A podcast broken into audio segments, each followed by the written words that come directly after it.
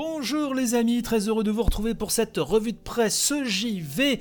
Ce matin, on va commencer par trois petites brèves. Et tout d'abord, vous l'avez sans doute vu passer, un utilisateur de GTA Online et qui a réduit les temps de chargement de 70%. Hein. J'ai lu ça sur IGN.com. Un changement qui a permis de réduire donc le temps d'attente des joueurs au chargement du jeu de 6 minutes à seulement 1 minute 50. Voilà, donc Rockstar, euh, leur a récompensé de 10 000 dollars. Euh, je pense que vu comment ça va faire revenir euh, beaucoup de monde sur le jeu, ils auraient pu donner un petit peu plus, je pense, parce que cet utilisateur leur a rendu un, fier service. Bref, le lien sera dans la description de l'édition pour y lire l'article complet là-dessus. On a appris aussi récemment que les acteurs dont on peut entendre la voix dans Resident Evil 2 Remake seront également les doubleurs de la série qu'on attend sur Netflix, hein, Resident Evil Infinite Darkness, hein, la série 3D qui s'inscrit hein, euh, euh, dans la lignée euh, des films en termes de des films d'animation, je précise en termes de réa. Le teaser sur Netflix est absolument sublime. Ça s'inscrit dans le canon de la série. Hein, c'est important de le rappeler. Mais voilà, donc Nick Apostolide, pas facile à à, à, prononcer, reprend donc le rôle de Léon S. Kennedy et Stéphanie Panicello reprend le rôle de Claire Redfield.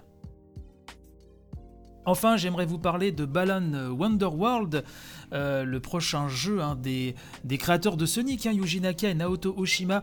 Un jeu, d'action plateforme 3D qui s'inscrit un petit peu dans l'ADN d'une certaine époque et euh, dont la démo a beaucoup déçu. Et dans un billet de blog, Noriyoshi euh, Fujimoto, le producteur, annonce que les euh, retours collectés suite à la démo ont incité les développeurs à changer plusieurs choses donc dans le jeu, mais malheureusement, apprend-on, la sortie étant toute proche, hein, euh, ces dernières modifications n'auront pas le temps d'être inclus dans la version 1.0 du jeu, donc tout sera intégré au patch Day One. Hein, les joueurs pourront euh, trouver des, ajustements, pardon, des contrôles et des mouvements de caméra et également une difficulté rééquilibrée. Hein, J'ai pu lire ça sur jeuxvideo.com.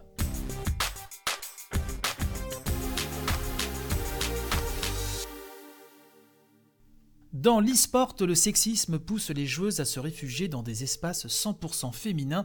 C'est le titre d'un papier que j'ai pu lire sur franceinfo.fr, euh, même France TV Info. .fr, euh, le sujet du sexisme dans le jeu vidéo d'une manière générale et dans l'e-sport euh, en particulier est un sujet euh, que j'ai déjà abordé hein, plusieurs fois dans l'émission. Un nouveau papier donc signé Camille Belseur qui dresse euh, effectivement un, portrait peu reluisant euh, du milieu de l'e-sport en termes de sexisme. Hein. Euh, le papier nous explique que c'est une parade donc pour tordre le bras au cyberharcèlement qui pourrit la vie de bon nombre de joueuses d'e-sport lors de parties en ligne ou lors d'échanges sur des plateformes de streaming comme Twitch.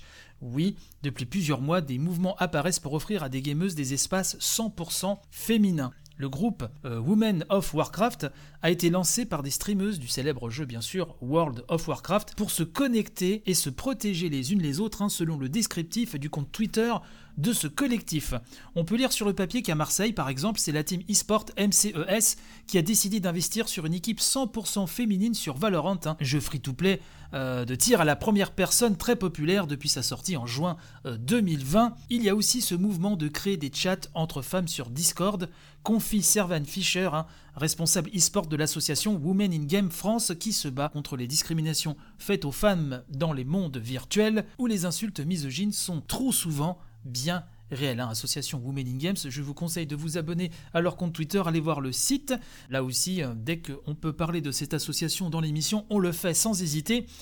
Ces initiatives rappellent hein, donc que l'e-sport et plus globalement l'univers des jeux vidéo souffrent d'une certaine misogynie ambiante.